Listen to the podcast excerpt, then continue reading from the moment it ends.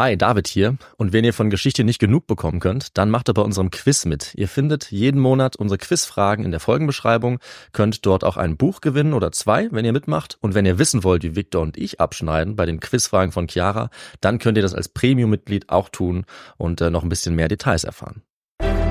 Ich bin ein Berliner.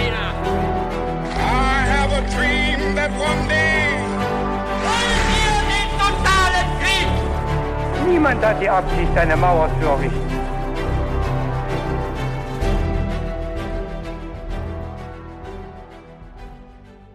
Herzlich willkommen bei His2Go, eurem Podcast zum Mitnehmen für zwischendurch oder den gemütlichen Abend zu Hause, wo wir euch durch interessante Momente der Geschichte leiten. Wir haben euch ja schon von unserem neuen Partner Holy erzählt und davon, dass wir echt totale Fans vor allem von Holy Hydration sind.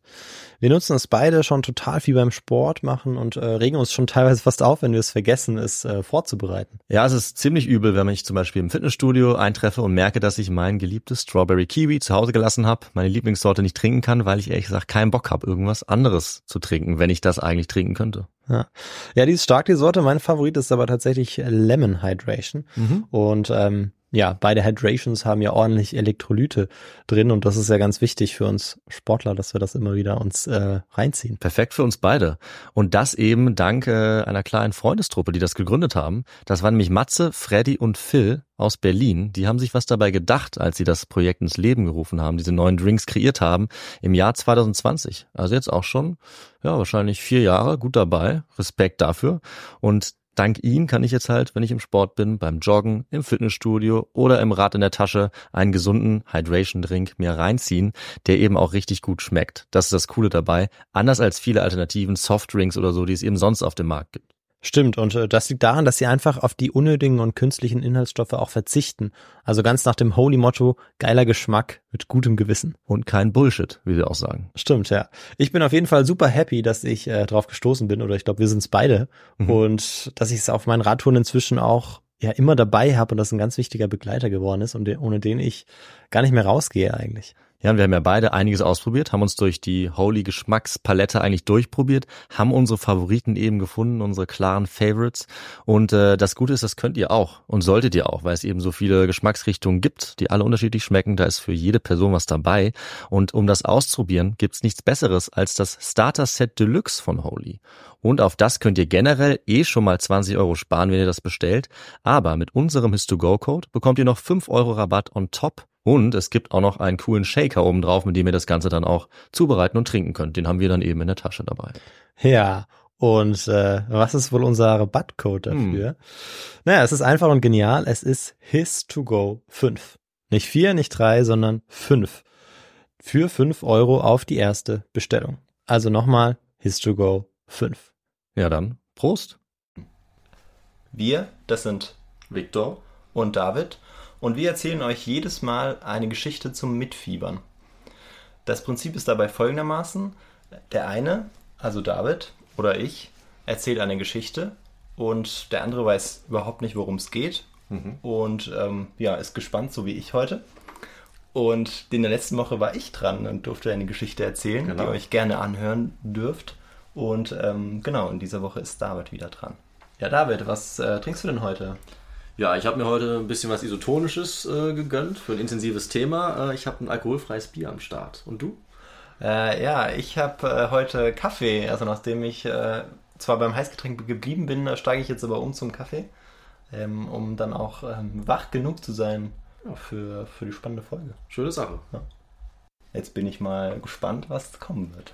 Okay, dann, ähm, ja, ich habe für dich diesmal so ein paar Thesen zum im Trüben Fischen mitgebracht, damit du mal ein bisschen ähm, raten kannst und äh, andere, die wollen auch und wir fangen damit auch gleich Habe ich, an. hab ich mehrere Antwortmöglichkeiten?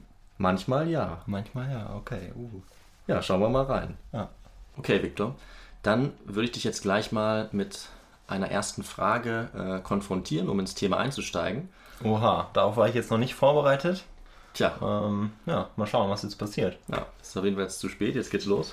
Und zwar, meine erste Frage für dich, woher kommt wohl das Wort drakonisch? Hast du davon schon mal gehört? Hast du davon eine Vorstellung, was das bedeuten könnte? Zum Beispiel im Zusammenhang mit drakonischen Strafen. Wofür steht das dann? Ähm, drakonische Strafen sind ähm, Strafen, glaube ich, die abschrecken sollen.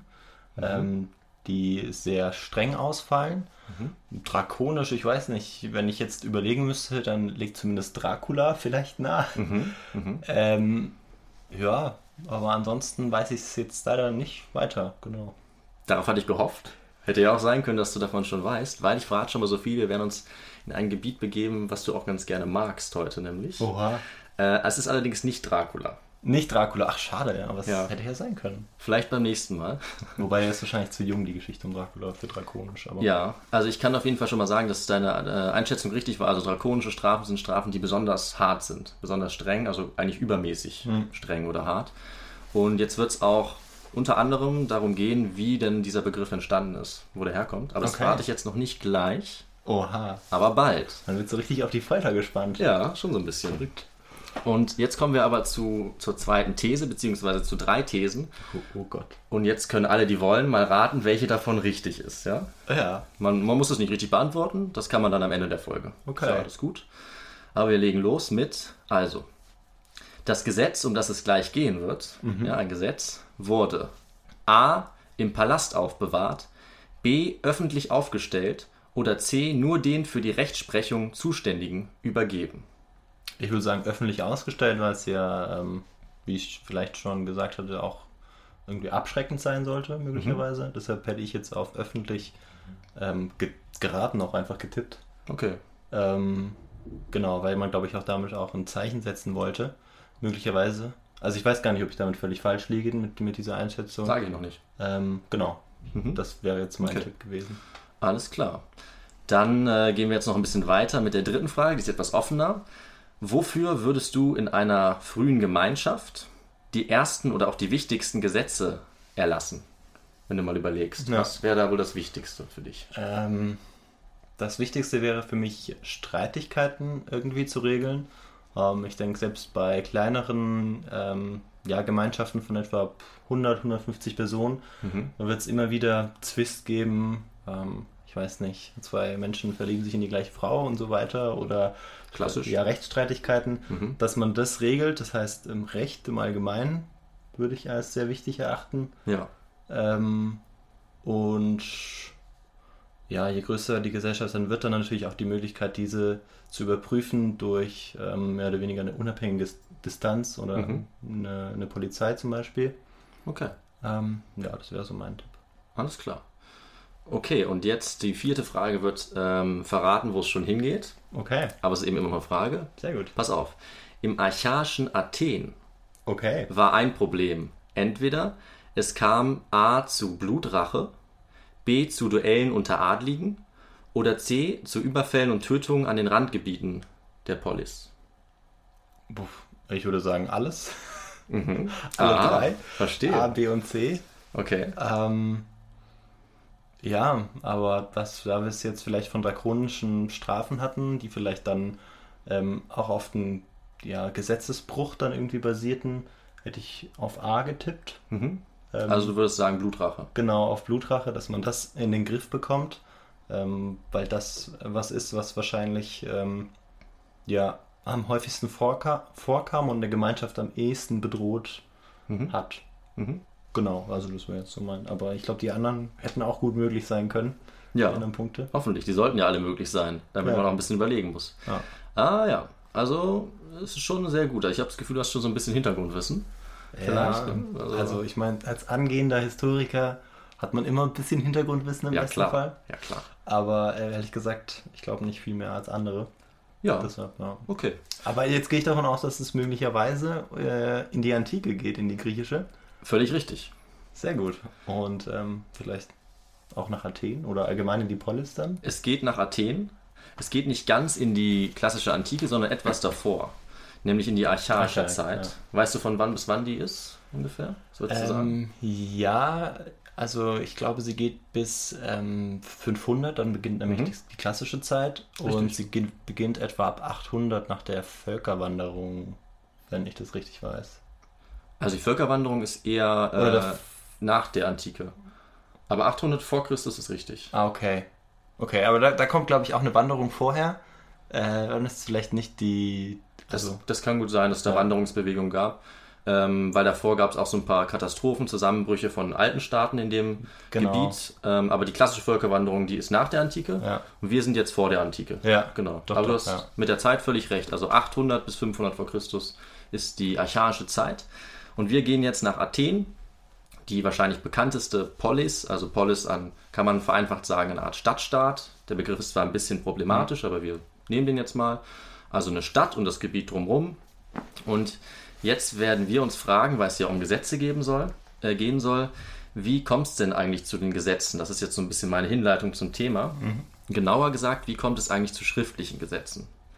Weil es nämlich so ist, dass in der archaischen und vorarchaischen Gesellschaft zunächst mal keine schriftlichen Gesetze existieren.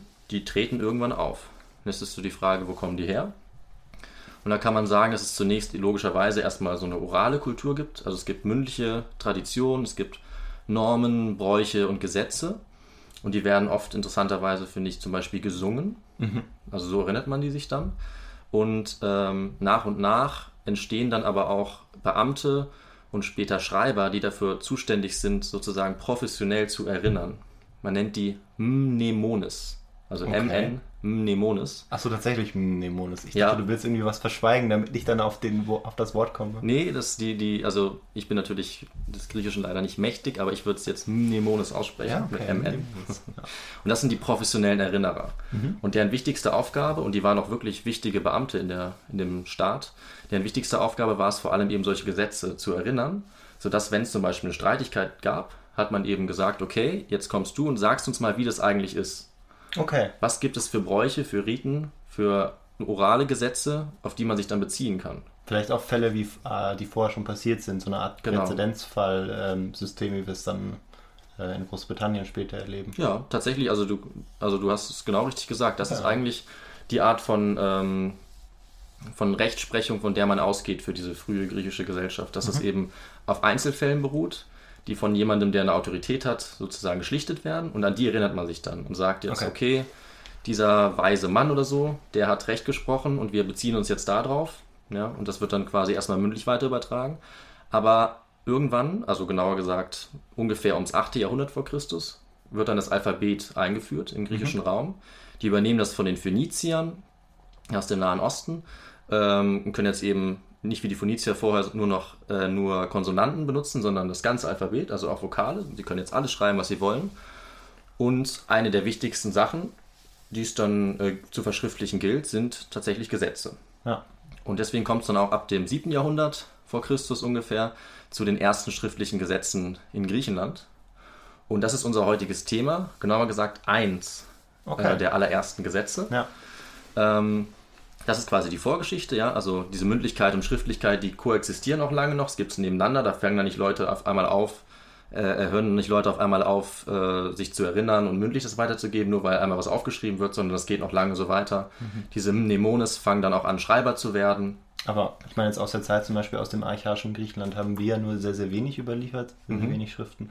Aber Ja. es wird natürlich dann auch viel mehr Leute gegeben haben, die oder mehr Leute gegeben haben, die geschrieben haben, als nur die Überlieferung, die wir heute haben. Absolut. Vielleicht nur daran zu erinnern, genau. Genau. Also, weil Homer, Herodot ist, glaube ich, noch an der Grenze, gerade so um Mhm. 500. Äh, ich weiß nicht, viel mehr Leute fallen mir auch gerade gar nicht ein, aber es gibt sicherlich noch Sind sicherlich mit die bekanntesten. ja, ein, zwei, äh, die wir bis heute überliefert haben, aber es gibt wirklich sehr, sehr wenig. Genau, und äh, da ist eben da immer auch viel Forschungsdiskussion, viel Spekulationsraum, zum Beispiel die Geschichten von Homer, in welcher Zeit spielen die jetzt überhaupt, wie viel sagen die uns über die Zeit, ne? Wie viel Und, ist da dran natürlich? So ist die Genau. Frage immer. und äh, auch heute werden wir uns auf jeden Fall mit der Quellenproblematik beschäftigen, weil Ah. besonders viel ist da einfach noch Okay, übrig geblieben. ja. Ähm, aber wir gehen jetzt mal zum, aktuell, zum, zum eigentlichen Thema. Und zwar ähm, gibt es tatsächlich natürlich auch Leute, die diese Gesetze erlassen. Und dann gibt es eine Reihe von zum Teil mythischen, zum Teil auch sicher belegten äh, Gesetzgebern, die oft auch von außen, äh, aber zum Beispiel auch als Beamte in der Polis auftreten und denen die Gesetze geben. Ja. Und der, um den es heute gehen soll, der ist eben derjenige, der für diese Redewendung, die wir am Anfang hatten, drakonisch verantwortlich ist. Und der heißt tatsächlich einfach Drakon. Drakon. Okay. Also das ist jetzt schon mal aufgelöst, also eigentlich ganz äh, unspannend. Ist ja gar nicht so weit weg von Dracula. Ist nicht so weit weg. Ähm, ich weiß jetzt leider nicht, ob die was miteinander zu tun haben. ich glaube nicht. Wahrscheinlich nicht. Aber ja. Aber der Drakon, der war schon auch so ein bisschen umtriebig. Und mit ihm beginnt tatsächlich die Geschichte der schriftlichen athenischen Gesetzgebung, weil er gab Athen das allererste schriftliche Gesetz. Und zwar war das im Jahr 621 oder 20 vor Christus. Ah, okay. Und er ist zwar eine mythische Figur, ähm, aber seine Existenz ist sehr wahrscheinlich. Die ist nicht zu 100% sicher, aber man geht schon davon aus, dass er wirklich real existiert hat und wirklich diese Gesetze auch erlassen hat. Wer, wenn ich zwischenfrage, Mhm. wer ist da gerade dann an oder in der Herrschaft? Ist das dann zur Zeit schon von Solon oder ist Ah, das noch? gute Frage. Also die Gesetze wurden unter der Herrschaft des Archon Aristechemus, Ja. Aristechmus ähm, erlassen. Ähm, überliefert ist das übrigens von Aristoteles, diese Info. Allerdings Solon ist der Gesetzgeber, der nach Drakon kommt. Okay, der kommt dann direkt. Okay. Der kommt relativ direkt sicher. danach und darum geht es auch gleich noch. Ja. Ich werde die Frage später Ah, nochmal okay. genauer beantworten. Aber erst Drakon, dann Solon, beide in Athen. Genau, und dieser Drakon, der eine mythische, aber wahrscheinlich reale Figur ist, der wird also als Gesetzgeber einberufen. Entweder speziell, sozusagen von außen, Mhm. oder er war schon ein ähm, Tesmotetai, also einer der Archonten, das sind die höchsten Staatsämter Mhm. in Athen. Und ähm, hat dann als solcher eben begonnen, diese Gesetze, um die es gleich gehen wird, beziehungsweise ein Gesetz zu erlassen. Und jetzt ist natürlich die Frage, ähm, was für ein Gesetz und wo kommt es her? Ja, wie kommt es dazu? Und zwar wird Drakon auf jeden Fall zweifelsfrei ein Gesetz über die Tötung zugeschrieben, das genau auf diese Zeit 621 datiert wird. Das ist das erste verschriftlichte Gesetz Attikas und hat auch einen extrem hohen Stellenwert für diese Polis, wozu es auch später nochmal was geben wird. Ähm, Und genau dieses Gesetz und andere Gesetze, von denen man annimmt, dass er sie erlassen hat, das sind die, die als besonders streng, als außergewöhnlich hart und eben dann drakonisch gelten. Okay. Und wie das dazu gekommen ist, darum wird es jetzt gleich noch gehen. Aber ich äh, mache jetzt erstmal weiter mit dem Kontext dieses Gesetzes. Weil wir müssen uns ja fragen, und da haben auch ein bisschen die Fragen am Anfang drauf gezielt, äh, wieso muss denn jetzt Drakon ein Gesetz über die Tötung erlassen? Und ähm, eigentlich ist es immer so, das hat zum Beispiel auch Hans-Joachim Gerke gesagt, wo ich in der Vorlesung sitze, Sehr gut. man hat erstmal Traditionen, Codes und Normen und so und die funktionieren vielleicht auch ganz gut. Aber wenn irgendwann mal was schief läuft, das nicht mehr funktioniert, dann muss man eben ein Gesetz erlassen, Ja, um das nochmal ne, zu kodifizieren, systematisch festzuhalten, Hm. auch allgemein. Und das passiert wahrscheinlich auch gerade um diese Zeit. Und da war deine Antwort auch richtig. Und zwar ist das Problem, was es jetzt gibt, die Blutrache. Mhm. Und zwar unter adligen Familien. Und da gibt es ein Ereignis, was das früheste Ereignis überhaupt ist, was belegt ist für die athenische Geschichte. Was da besonders entscheidend ist, wahrscheinlich, der sogenannte Kylon-Frevel. Kühlernfrevel. Ist dir neu? Ja, ist mir neu. Ja, Okay. Ich habe kurz überlegt, Ja. aber manchmal sind so, so griechische Namen, hat man Mhm. vielleicht mal irgendwo gehört. Aber nee, der Begriff sagt mir jetzt nichts. Hat mir auch nichts gesagt, aber ich kann es mal kurz schnell ähm, so ein bisschen zusammenfassen. Kylon war ein Adliger, der mit seinen Gefolgsleuten die Akropolis in Athen besetzt hat und eine Tyrannenherrschaft, eine sogenannte Tyrannis, errichten wollte. Und da waren natürlich die Athener nicht einverstanden, die haben ihn belagert.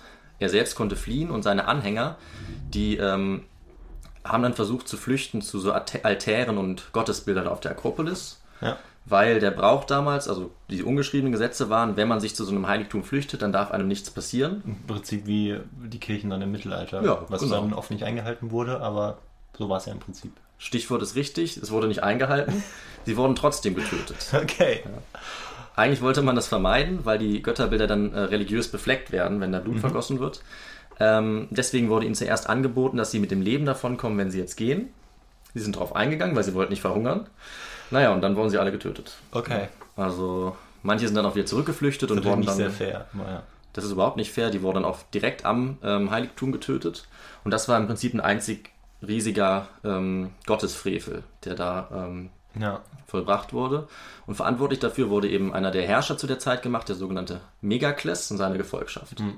So, und jetzt kommen wir zu der Blutrache in dem Fall, weil ne, dieser Kylon, der war nicht irgendwer und die Anhänger auch nicht, die hatten viele Verwandte und die haben jetzt die Blutrache angekündigt, den Megakles und all seinen Anhängern. Das heißt, das Problem war jetzt im Prinzip, die bringen sich jetzt für die nächsten Jahrzehnte die ganze Zeit gegenseitig um. Also wie so ein Mafiakrieg quasi. Ja, kann man sich echt so vorstellen. ja. Du bringst einen von uns um, jetzt müssen wir einen von dir umbringen. Okay. Es geht die ganze Zeit so weiter. Das kann man sich in so einem gottesfürchtigen Griechenland, so wie, wie man es vor allem im Studium auch kennenlernt oder auch in der Schule Mhm. nicht vorstellen, dass das auch so kommen kann. Deshalb finde ich das super spannend. Also, Ja. dass das ähm, das ist nur, weil man sich das immer so vorstellt, dass diese, diese Ehrfurcht vor den Göttern, also ist ja nicht, also nicht die Gottesehrfurcht, sondern vor den Göttern natürlich, Mhm. ähm, dass die dann auch immer dazu beigetragen hat, dass man sich dementsprechend auch ähm, ja, richtig verhalten hat. Ähm, Tja. so, also das war mitnichten so, weil äh, eben dann auch die Menschen so sind, wie sie sind. Ähm, jetzt mal sehr negativ ausgedrückt und das natürlich dann auch im antiken Griechenland so war. Und das, das finde ich spannend, dass, dass, man- dass wir das jetzt hören. Also, Ja. Also es war für die Zeit auch wirklich eine sehr vertrackte Sache, weil so ganz sicher war ja jetzt nicht, wer hier Recht und wer Unrecht gehandelt hat. Weil aus der Sicht des Megakles, ja, also sozusagen der Stadtbevölkerung, war ja eigentlich die Sache klar, die wollten eine Tyrannis errichten, deswegen wurden sie eben umgebracht, um es abzuwehren. Aber aus der Sicht der anderen, der Kühlern und seine Anhänger, war die Sache natürlich ebenso klar, die wurden unrechtmäßig ermordet. Ja. Ne? Also es war eine, eine bewusste Tötung. Ja. Und dieser Streit, der musste jetzt irgendwie geschlichtet werden. Denn zu diesem Zeitpunkt war noch nicht klar, wann eine Tötung rechtmäßig ist und wann sie unrechtmäßig ist. Aber das Und wird gleich klar werden. Das hat dann dieser Drakon nämlich versucht zu ändern. Ja? Ja. So, das ist also der vermutliche historische Kontext. Leider ist es nicht ganz sicher. Also es gibt eine Forschungsdebatte, die noch nicht geklärt ist, ob dieser Kylon-Frevel wirklich der Grund für Drakon war. Ja. Und es ist auch nicht ganz klar, ob Drakon direkt danach die Gesetze erlassen hat oder ob er erst zehn Jahre später kam. Also Okay. man kann es nicht so ganz sagen, aber es gibt schon viele und ich finde, es ist irgendwie eine schon irgendwie sehr passende Erklärung, die sagen, okay, hier, das ist der Hintergrund. Dann kam Drakon und hat versucht, das Problem zu schlichten. Man müsste quasi eine neue, nach Griechenland fahren oder fliegen. Nee, nicht fliegen, sondern fahren. Fahren wir besser. Genau. Und ähm, ja, irgendwie was ausbuddeln, was Ja. äh, vor Aristoteles geschrieben wurde, um dann äh, vielleicht ein bisschen näher Informationen Das- dazu das zu wäre bekommen. gut. Aber so ist es wie so oft äh, mit der Antike, dass man die Sachen einfach nicht genau festmachen kann. Ja. Aber das ist ja auch das Schöne an der Geschichte, dass man so Mhm. ein bisschen spekulieren darf. Genau, also der aktuelle Stand ist da leider noch unsicher. Ähm, jedenfalls hat aber der Drakon jetzt versucht, um diese Frage, war es vorsätzliche, war es nicht vorsätzliche oder sogar gerechtfertigte Tötung dieser Anhänger, um das zu lösen, hat er mindestens ein Gesetz erlassen, das zwischen vorsätzlicher Tötung, nicht vorsätzlicher und berechtigter unterscheiden sollte. Okay. Also man kann sozusagen sagen Mord und Totschlag, aber natürlich unsere heutigen ähm, juristischen Kategorien Mord und Totschlag, die treffen da nicht zu. Also so haben die nicht unterschieden. Es ging eben einfach, war es Vorsatz, war es nicht Vorsatz, war es berechtigt. Ja. Ähm, und das war natürlich damals oft die Frage, weil ähm, es gab zu dem Zeitpunkt auch nicht die Möglichkeit, jemanden anzuklagen. Also zum Beispiel zu sagen, ich glaube, der war's, untersuchen Sie das. Das ging gar nicht, sondern es war einfach so, wenn du jemanden erwischt hast oder dir irgendwie ganz sicher warst, dann äh, gab es die einzige Möglichkeit, dass dann deine Verwandten, wenn du getötet wurdest, oder eben, ne, wenn jemand getötet wurde, quasi auf die Blutrache gepocht haben. Und die Verwandten mussten dann, das war wirklich legitim, den, denjenigen, der die Person getötet hat, verfolgen und äh, entweder aus, dem, aus der Stadt jagen oder eben umbringen. Aber hat man das dann gemacht? Das hat man dann gemacht. Okay. Ja. Also das man war hat eben seine das eigenen. Familienmitglieder umgebracht. Nee, nee, dass die Verwandten, also deine eigene Familie, haben dich quasi gerecht, wenn du getötet Ah, wurdest. okay, okay. Ich Ja. das gerade so verstanden, dass die eigene Familie dann auch denjenigen, der dann gemordet hat. Aber nein, so Genau, so nicht aus der eigenen Familie, Ja, sondern okay, das ist okay. quasi das Prinzip der. Blutrache Familie A. Da bringt einer jemanden aus Familie B um. Nee, und ja, die ganze Familie das- B ist klar. jetzt Ich hinter hatte dem das her. gerade nur Ne? verstanden als, ähm, Ja, ja. genau. Dann ist es jetzt vielleicht noch ein bisschen klarer. Und das war einfach die ganz normale Vorgehensweise. Und man kann sich natürlich schon denken, dass es dann eigentlich kein Ende gibt. Ja. Hm. Und die Adligen, die hatten dann Fäden und äh, jetzt war die Gefahr einer sogenannten Stasis eben gekommen, also einer Krise bis hin zum Bürgerkrieg. Das, Okay. Da hätte dann quasi ganz Athen untergehen können und da musste was passieren. Und deswegen hat man wahrscheinlich den Drakon eben beauftragt. Äh, so, und damit kommen wir jetzt zu dem Gesetz, was er dann auch erlassen hat, Okay. ja, 621 vor Christus. Jetzt wird es streng, vielleicht. Ja, jetzt wird es vielleicht ein bisschen streng, aber vielleicht wird es auch gar nicht so streng. Schauen wir mal nach. Die Frage ist jetzt, woher wissen wir von dem Gesetz? Und leider ist es jetzt äh, nichts Schönes, was man da in der Hand haben kann, denn das Original des Gesetzes ist nicht erhalten. Ja, also wir haben nicht mehr das von 621 vorliegen, aber wir haben immerhin eine Abschrift, die über 200 Jahre später entstanden ist, nämlich 409, 410 nach, äh, vor Christus auch. Ah. Ja. Also von 600 nach 400 springen wir dann quasi. Und zu dem Zeitpunkt wurden einfach in Athen gerade alle bestehenden Gesetze gesammelt und wieder veröffentlicht. Und denen war eben auch wichtig, das Gesetz von Drakon nochmal zu veröffentlichen, Ja. was den Stellenwert des Gesetzes auch zeigt. Sie hätten es auch weglassen können, haben sie aber nicht. Nee, es war sehr wichtig, das nochmal zu veröffentlichen. Ähm, und jetzt ist eben leider sehr unklar, wie nah am Original dieser erhaltene Text ist. Man weiß jetzt nicht, ob es komplett original ist, ob es erweitert wurde oder ob in der neuen Fassung das Gesetz sogar total verändert ist und eigentlich gar nicht so viel mit dem Original zu tun hat. Aber die- kann man von etwas ausgehen, jetzt von den Sachen, die du gerade so genannt hast, oder ist es völlig. Das ist zu- zum Teil Forschungsdebatte. Das, das, achso, das ist Forschungsdebatte. Das ist Forschungsdebatte. Also es gibt noch keine so Richtung, wo man sagt, weil es sicherlich, ähm, oder weil es wahrscheinlich gut sein kann, dass es einfach dem Nutzen, den man dann im vierten Jahrhundert hatte, dementsprechend eben abgeändert wurde, dass es dann auch gepasst hat. Das ist jetzt deine Ähm, These, ja. Und die gibt es auch in der Forschung. Ja. Ja, also so würde ich mir das jetzt möglicherweise vorstellen, als aus Sicht eines, ähm, eines Politikers, Mhm. dass man es versucht, dann äh, dementsprechend für die, die Demokratie, die ja bald dann auch gefährdet sein wird, aber im vierten Jahrhundert ja eigentlich noch besteht, Mhm. ähm, für die griechische Demokratie, dass man dann eben versucht, äh, ja, das Gesetz eben dann anzu dementsprechend anzupassen. Ähm, aber ja, kann natürlich auch das Original sein. Okay. Wir schauen mal noch auf ein paar Argumente gleich. Ah, Dann super, kann man sich okay. ein bisschen was, Okay. was denken. Aber ich gehe jetzt erstmal noch auf die Quelle genau ein. Und zwar, wie die eigentlich aufgebaut ist. Also, was wir haben, das stammt von einer äh, Marmorstele, die gefunden wurde. Da ist dieser Text eingraviert. Aber die Originalquelle Quelle sah schon noch etwas anders aus. Und zwar war das so, dass diese Originalquelle 621 ursprünglich auf sogenannten Axones veröffentlicht wurde. Das sind ähm, drei rechteckige Holzpfähle gewesen. Die waren entweder drei- oder vierseitig, das weiß man auch nicht genau. Und die waren horizontal übereinander angebracht in so einem Rahmen. Und dann konnte man da hingehen und die so drehen. Also es war in so einem drehbaren Rahmen. Ah, okay. Und dann konnte man jede Seite lesen. Und jetzt kommt das Problem, die waren aus Holz. Oh. Naja, und Holz Ja, ist, richtig. ist natürlich eine Idee, wenn man das da reinschnitzt, aber es hält leider nicht so lange wie Stein. Ne? Dann hat man es vielleicht doch nicht in die Öffentlichkeit rausgestellt. Tja, jetzt wird dir schon auf einmal, wird dir schon ganz heiß und du hast Angst, dass du es falsch Ja, gesagt hast. genau. Ich meine, das wäre da ein bisschen risky. Auf der anderen Seite würde, würde es dann vielleicht nicht zu dem kommen, was du gleich erzählen wirst, dass man das vielleicht so abgebrannt hat. Aber Tja, was ich jetzt gleich erzählen werde, ist, dass das äh, Gesetz doch öffentlich hingestellt wurde. Juhu. Und zwar wurde auch dieser, diese Holzkonstruktion damals schon auf die Agora gestellt. okay. Was natürlich auch sehr wichtig ist, aber auch zeigt, wie wichtig das Gesetz ist. Die Agora ist der zentrale Platz der Polis. Man kann sich so ein bisschen wie einen Marktplatz vorstellen, Ja. zum Beispiel im Mittelalter. Also da spielt sich das gesamte öffentliche, das politische, das wirtschaftliche Leben ab. Da sind alle jeden Tag und da steht dieses Gesetz, damit jeder es sehen kann, damit jeder es lesen kann. Also das zeigt, wie wichtig das eigentlich ist. Ja. Das wurde da abgestellt und auch das neue Gesetz, was 200 Jahre später dann in diese Marmorstele reingehackt wurde, das haben sie da auch wieder abgestellt. Okay, aber es war immerhin äh, in Marmor. Ja, also ein bisschen, ähm, ein bisschen beständiger dieses Mal.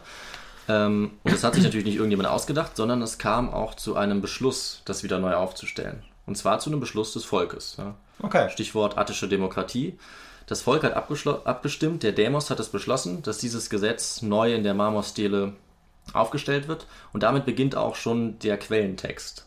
Der ist nämlich so aufgebaut, dass es eine Einleitung gibt, wo gesagt wird, wir haben beschlossen, das Volk, dass das aufgestellt wird. Und die und die waren verantwortlich dafür, dass das reingeschrieben wird. Der und der hat es auch beauftragt. Also da wird ganz genau gesagt, wie das vorgegangen ist. Also es zeigt klar, dass es legitim war. Ähm, und dann kommt erst der eigentliche Gesetzestext. Und von dem ist eben leider nur noch etwas erhalten, nämlich nur noch Aber Teile. was? Ja, Du das, spannst uns so richtig auf die das ist Folter, meine. Absicht. Das sind leider nämlich, das sage ich noch schnell, nur noch Teile des ersten Axons Okay. erhalten, also weniger als ein Drittel des Gesetzes. Oh. Aber jetzt sage ich mal, was eigentlich erhalten ist. Und da gibt es nämlich sieben Regelungen, die eben über diese Tötung gehen. Mhm. Die erste ist, dass wenn jemand nicht vorsätzlich tötet, ja, also Totschlag kann man sich so denken, dann soll die Verbannung von dem erfolgen. Okay. Das heißt, der musste dann Athen verlassen. Wenn Ja. er zurückgekommen ist, er könnte, konnte er getötet werden. Und was noch besser war eigentlich aus unserer heutigen Sicht, das wurde nicht einfach so gesagt, ja, das ist dann so, sondern es wurde auch festgelegt, wer das eigentlich entscheidet. Nämlich ein Gremium aus 51 Männern. Warum 51? Was meinst du? Weiß ich nicht. Komische Zahl. Kommende Zahl, ja. Liegt einfach daran, dass es dann immer eine Mehrheit gibt bei der Abstimmung. Ah, Schlau, oder? ja, das ist richtig schlau. Das kann nicht 25 zu 25 Aber es hätten ja auch 26 sein können. Nee, nee, im Moment, es hätten auch 27 sein können. Ja, das, äh, Aber es waren 51. Es waren 51, genau. Ist einfach eine schöne Zahl. Nicht 50, sondern 51. Ja. Ja. Und das heißt, wir haben jetzt hier also ein geregeltes Verfahren. Ja? Dieses Gremium wurde angerufen, die haben das dann entschieden und haben dann zum Beispiel gesagt, es war nicht vorsätzlich, vorsätzlich, sorry, du musst jetzt gehen. Ja.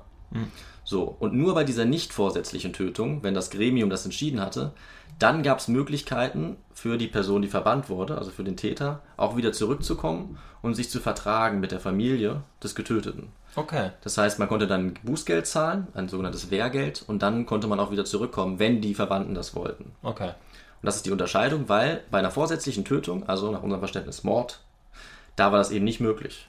Ja, da ging das nicht. Also Okay. da hat das Gesetz klar unterschieden.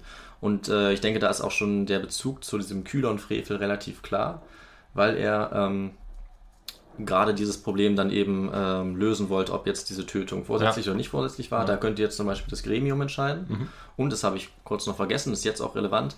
Später wurde auch was dazu entschieden und ähm, es wurden dann diese Täter verbannt. Okay. Aber mit dem Gesetz war eben eine Regelung geschaffen, wie sie dann wieder sozusagen friedlich zurückkommen konnten. Okay. Und in der Zwischenzeit, bis es aber rausgekommen ist, haben sie sich noch gegenseitig umgebracht? Oder? Genau.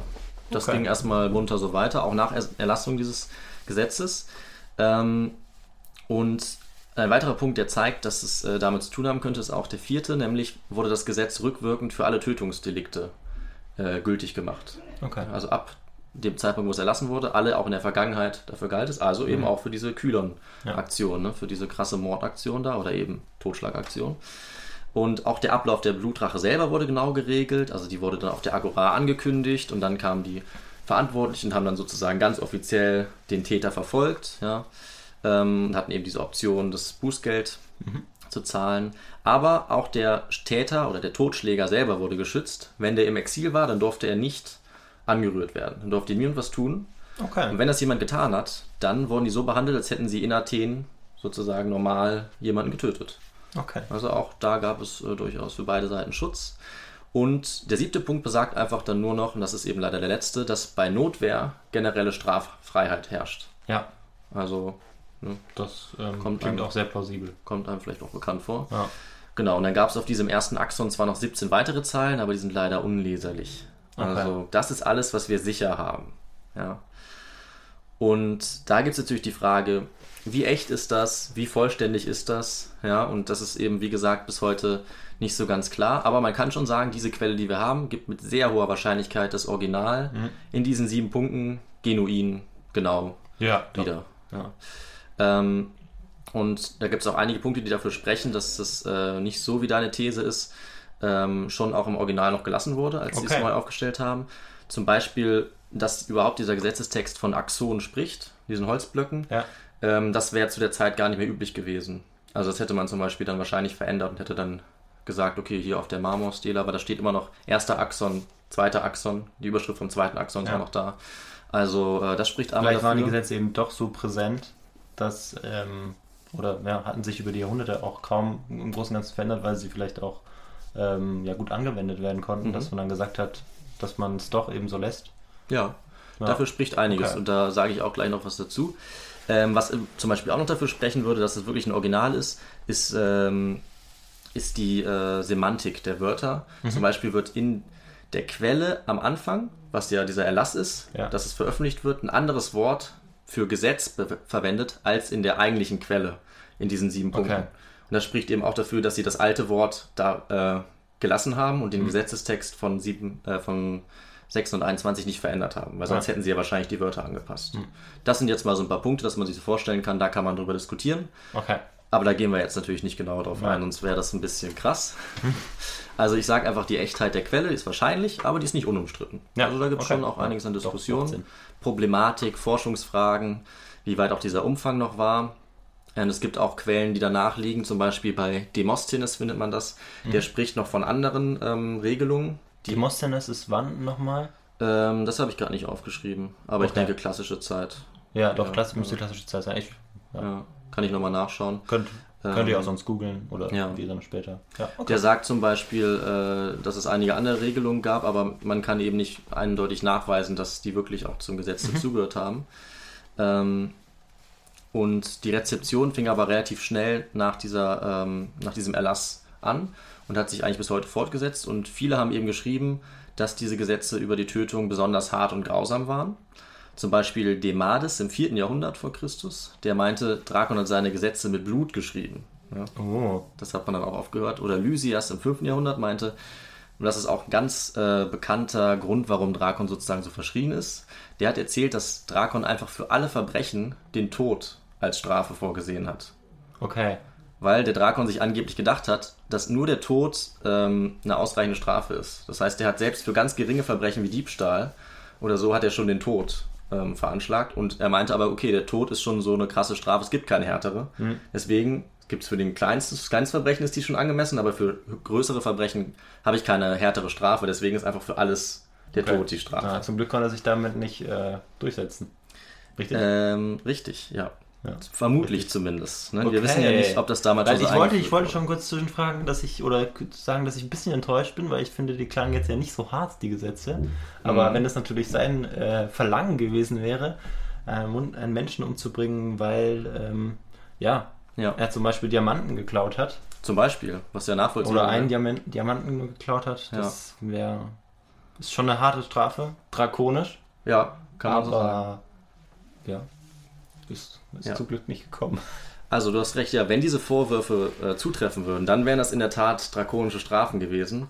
Aber Ah, ja, richtig, genau. das kann man natürlich nicht so ganz sagen und ich, ich, mein Eindruck war jetzt, dass es auch nicht besonders wahrscheinlich ist, sondern dass das eben, ähm, glaube ich, viel auch so ein bisschen so eine mythisierte, Ja, ja, metaphorische Bedeutung hatte, die dann eben immer fortgetragen wurde. Auch im Mittelalter wurde das und noch noch übertrieben rezipiert. wurde. Schon. Also wenn es halt auch direkt danach falsch rezipiert wurde oder wir nur das überliefert Ja. haben, was wir überliefert haben und das Genau. ist nur in eine Richtung beliefert, dann, Ja. ähm, ja, dann war er vielleicht doch nicht so drakonisch. Also wahrscheinlich nicht, aber das Problem ist eben, dass auch die, vielleicht nicht die Zeitgenossen, aber auch die äh, Rezipienten, die kurz danach kamen, schon wahrscheinlich eine sehr schwierige Quellenlage vor sich hatten.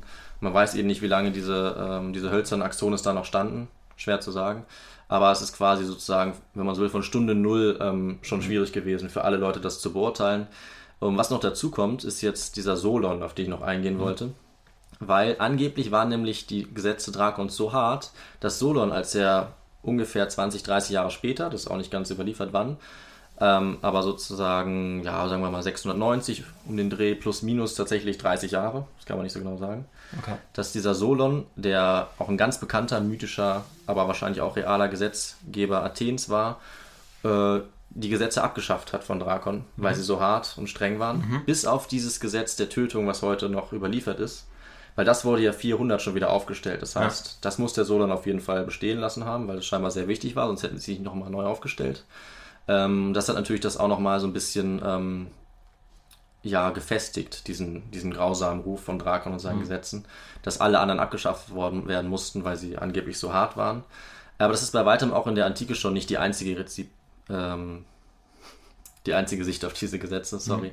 Also auch da gab es einige Autoren, die vor allem auch in der Tradition mit Solon gesagt haben, nee, Drakon war schon gerechter Gesetzgeber, das hatte schon Hand und Fuß und das ist eines unserer wichtigsten und wertvollsten Gesetze.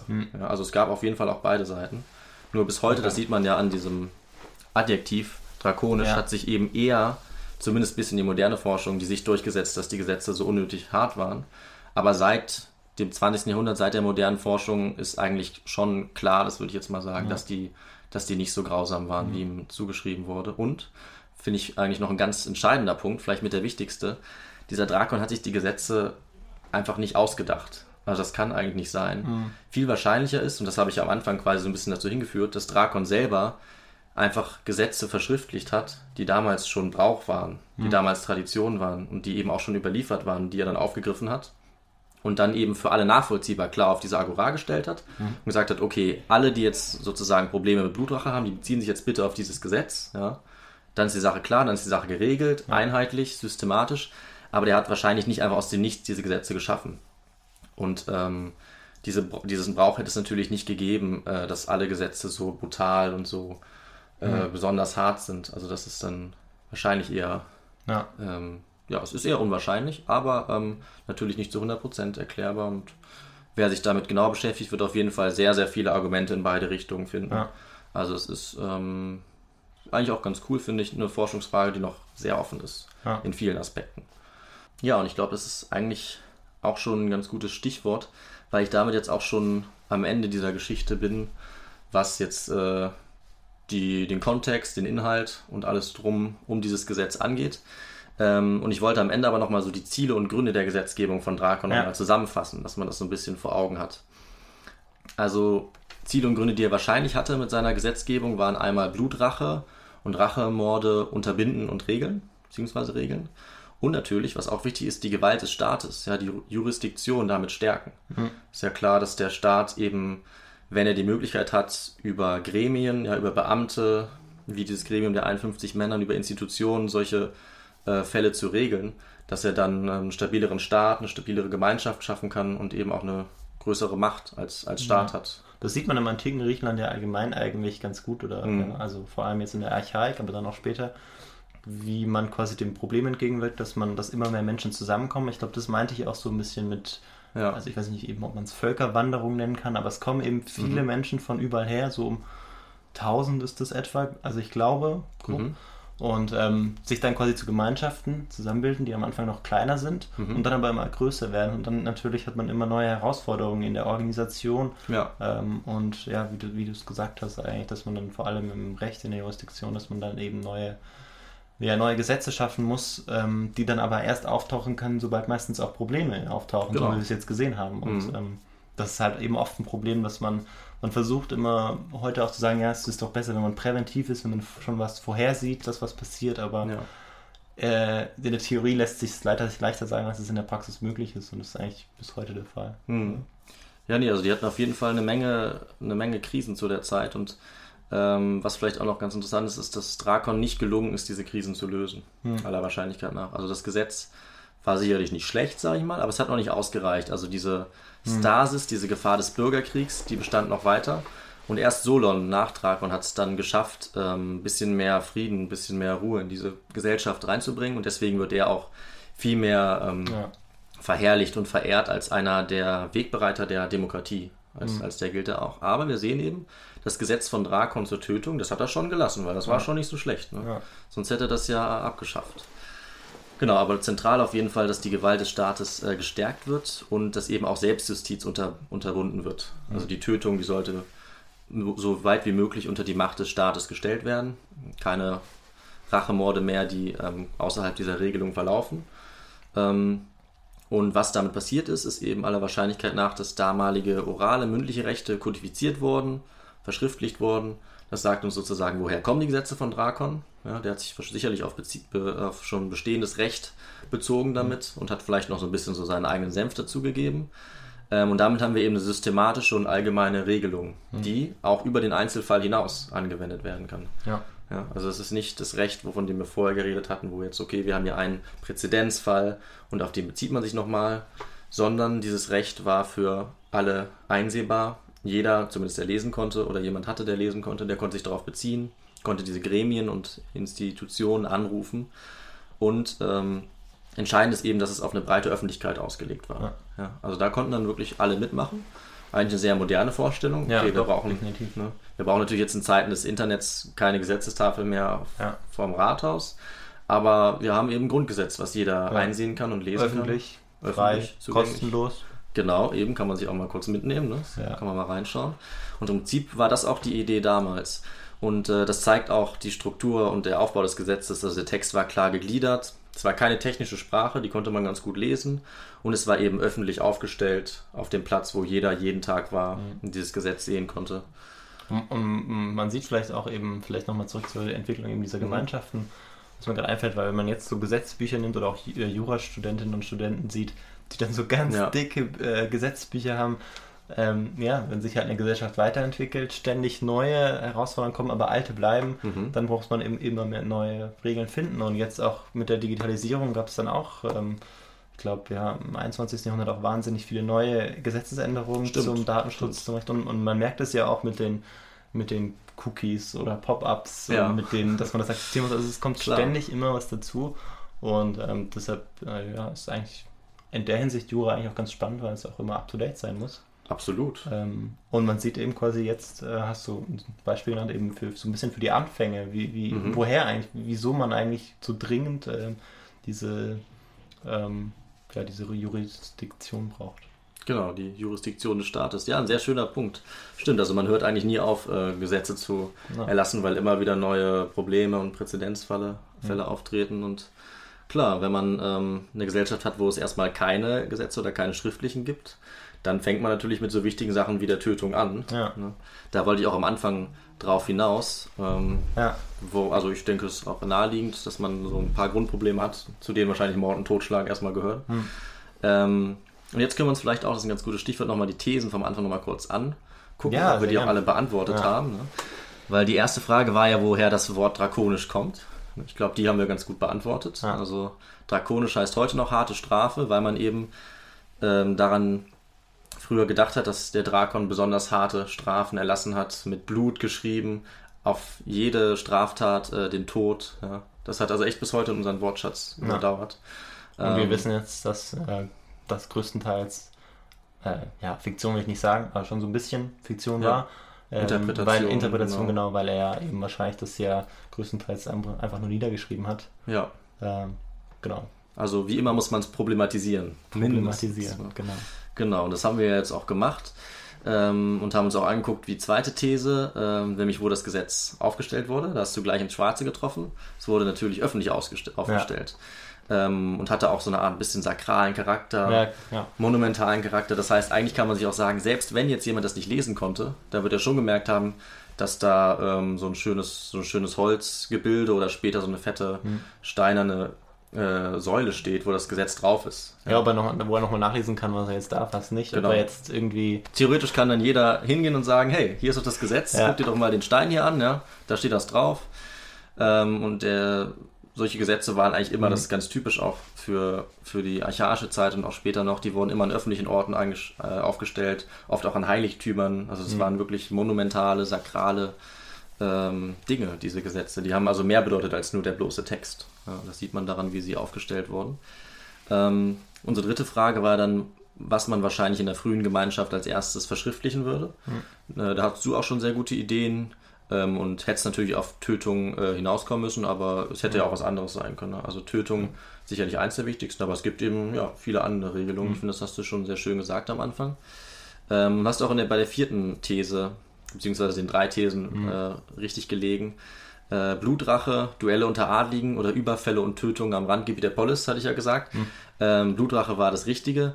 Ähm, Duelle unter Adligen, da habe ich ein bisschen geschummelt. Also das gab es in, in früheren Zeiten mal so ein bisschen. Da war äh, quasi vor der Polis haben sich oft eher so die Adligen geprügelt und haben so Krieg geführt. Deswegen dachte ich so ein kleiner Ah, Trick. okay, ja. ja.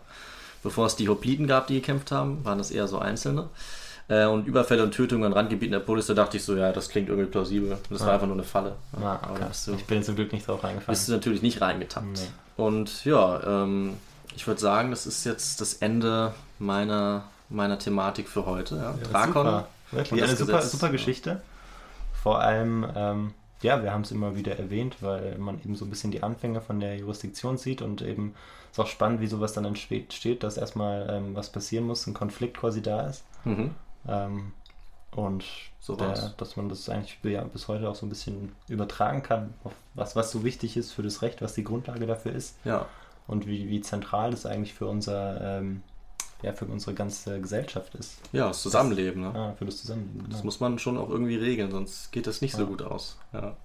Nee, finde ich auch, dass man auch aus heutiger Sicht noch einiges draus ziehen kann. Also ich fand es wirklich ein spannendes Thema. Und genau, wie bist du dann jetzt, ähm, oder was sind so deine Quellen gewesen, oder wo hast du jetzt zurückgegriffen, oder die Literatur dann?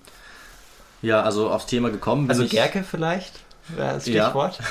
Hans-Joachim Gerke, der bekannte Althistoriker, äh, der ist nicht der Grund, warum ich drauf gekommen bin, aber eine meiner Quellen. Also drauf gekommen bin ich eigentlich ganz langweilig einfach in einem Seminar, was ich hatte, im ersten Semester. Das ist schon eine Weile her. Aber ich fand, es war ein schönes Seminar und ich fand das mit dem Drakon eben eine interessante Sache. Da ging es eben einfach darum, wie Gesetze entstanden sind in dieser archaischen Zeit. Und da Drakon eines der bekanntesten und ersten ist, ging es eben auch darum. Ähm, und dann habe ich mir eben nochmal gedacht, wie könnte man drauf kommen? Dann dachte ich, ja, vielleicht dieses drakonische Strafen. Vielleicht fragt man sich ja mal, woher kommt eigentlich diese, diese Redewendung drakonische Strafen? Ja. Jetzt wisst ihr es. ja, okay, ich lag mit Dracula schon sehr falsch.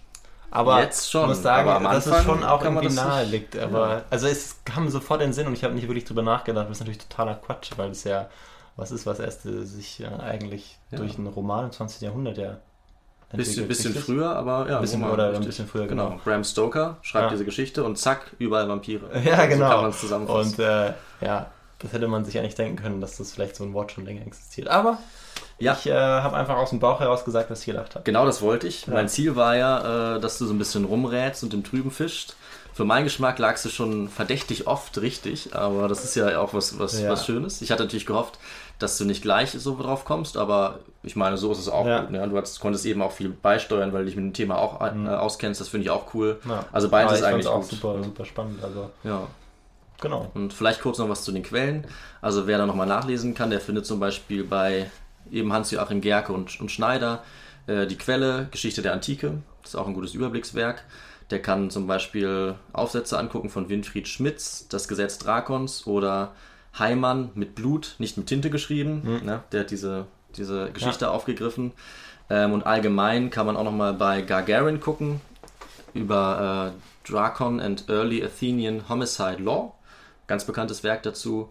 Oder auch allgemein noch, was vielleicht ganz interessant ist, über die Entstehung schriftlicher Gesetze kann man bei Karl Joachim Hölkeskamp gucken oder bei Rosalind Thomas, Written in Stone.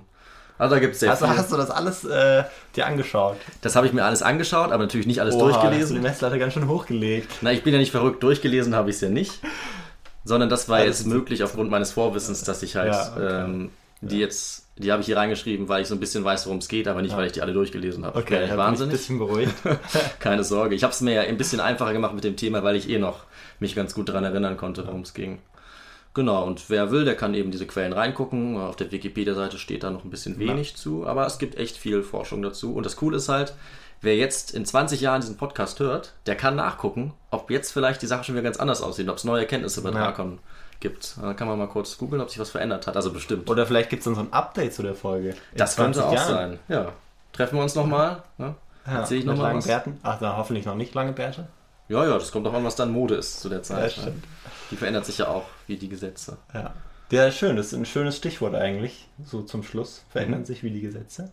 Ja. Und dann, ähm, weiß nicht, willst du noch was hinzufügen? Ich bin damit jetzt am Ende. Ich glaube, das war schon ein, ein intensiv, intensiver Einblick. Da muss man nicht ja. Also, aber von, gehen. von vorne bis hinten durchweg spannend, vor allem, weil du uns auf die Spann äh, Folter gespannt hast. Ja, das ist mein Ziel. Aber, ja, ja. gut. Okay. Dann sagen wir bis zum nächsten Mal. Genau, bis zum nächsten Mal. Ciao. Tschüss.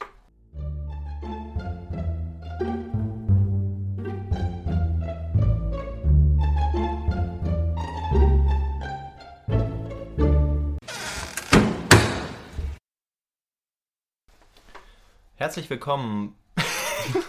Jetzt geht ja weiter. Okay, okay, ruhig bleiben. Herzlich willkommen bei. Mann. Ja, Victor, dann würde ich dich jetzt gleich. Mann, sorry. Eigentlich muss ich auch schon wieder aufs Klo. Versuch mich zurückzuhalten. Eigentlich muss ich auch schon wieder aufs Klo. Eigentlich können wir kurz Pause machen. Ich weiß gar nicht, wie man hier Pause macht. Alles klar. Alter Schwede. Ever catch yourself eating the same flavorless dinner three days in a row? Dreaming of something better? Well, HelloFresh is your guilt free dream come true, baby. It's me, Kiki Palmer. Let's wake up those taste buds with hot, juicy pecan crusted chicken or garlic butter shrimp scampi. Mm. Hello Fresh. Stop dreaming of all the delicious possibilities and dig in at HelloFresh.com. Let's get this dinner party started. Imagine the softest sheets you've ever felt. Now imagine them getting even softer over time. That's what you'll feel with Bowl and Branch's organic cotton sheets. In a recent customer survey, 96% replied that Bowl and Branch sheets get softer with every wash. Start getting your best night's sleep in these sheets that get softer and softer for years to come. Try their sheets with a 30-night guarantee. Plus, get 15% off your first order at bowlandbranch.com. Code BUTTERY. Exclusions apply. See site for details. Hi, this is Paige from Giggly Squad, and I want to talk to you about Splash Refresher and my water intake. Okay, so you guys obviously know that I'm a hydrated girly, but sometimes when you drink that much water, it starts to just taste bland, and you're just like, I need something to spice it up. That's why I love Splash Refresher. It has zero sugar, zero calories, and it's a splash of sweetness. And they come in five different flavors. They're so good wild berry, acai grape, pineapple mango, lemon, and mandarin orange. My favorite is the wild berry because I just I just love a berry. So if you're like me and you're drinking water all day, then try Splash Refresher. It's going to absolutely change your water game and it's good for you.